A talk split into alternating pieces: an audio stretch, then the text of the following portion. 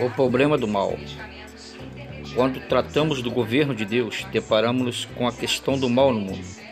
A presença do mal e do sofrimento no mundo, coexistindo com a ideia de um Deus bondoso que governa o universo, constitui-se um dos maiores problemas para a inteligência humana.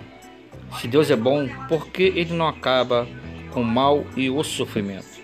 O termo técnico para o estudo dessa questão é teodiceia ele vem de duas palavras gregas, Deus mais justiça, e significa a defesa da bondade e onipotência de Deus diante da existência do mal.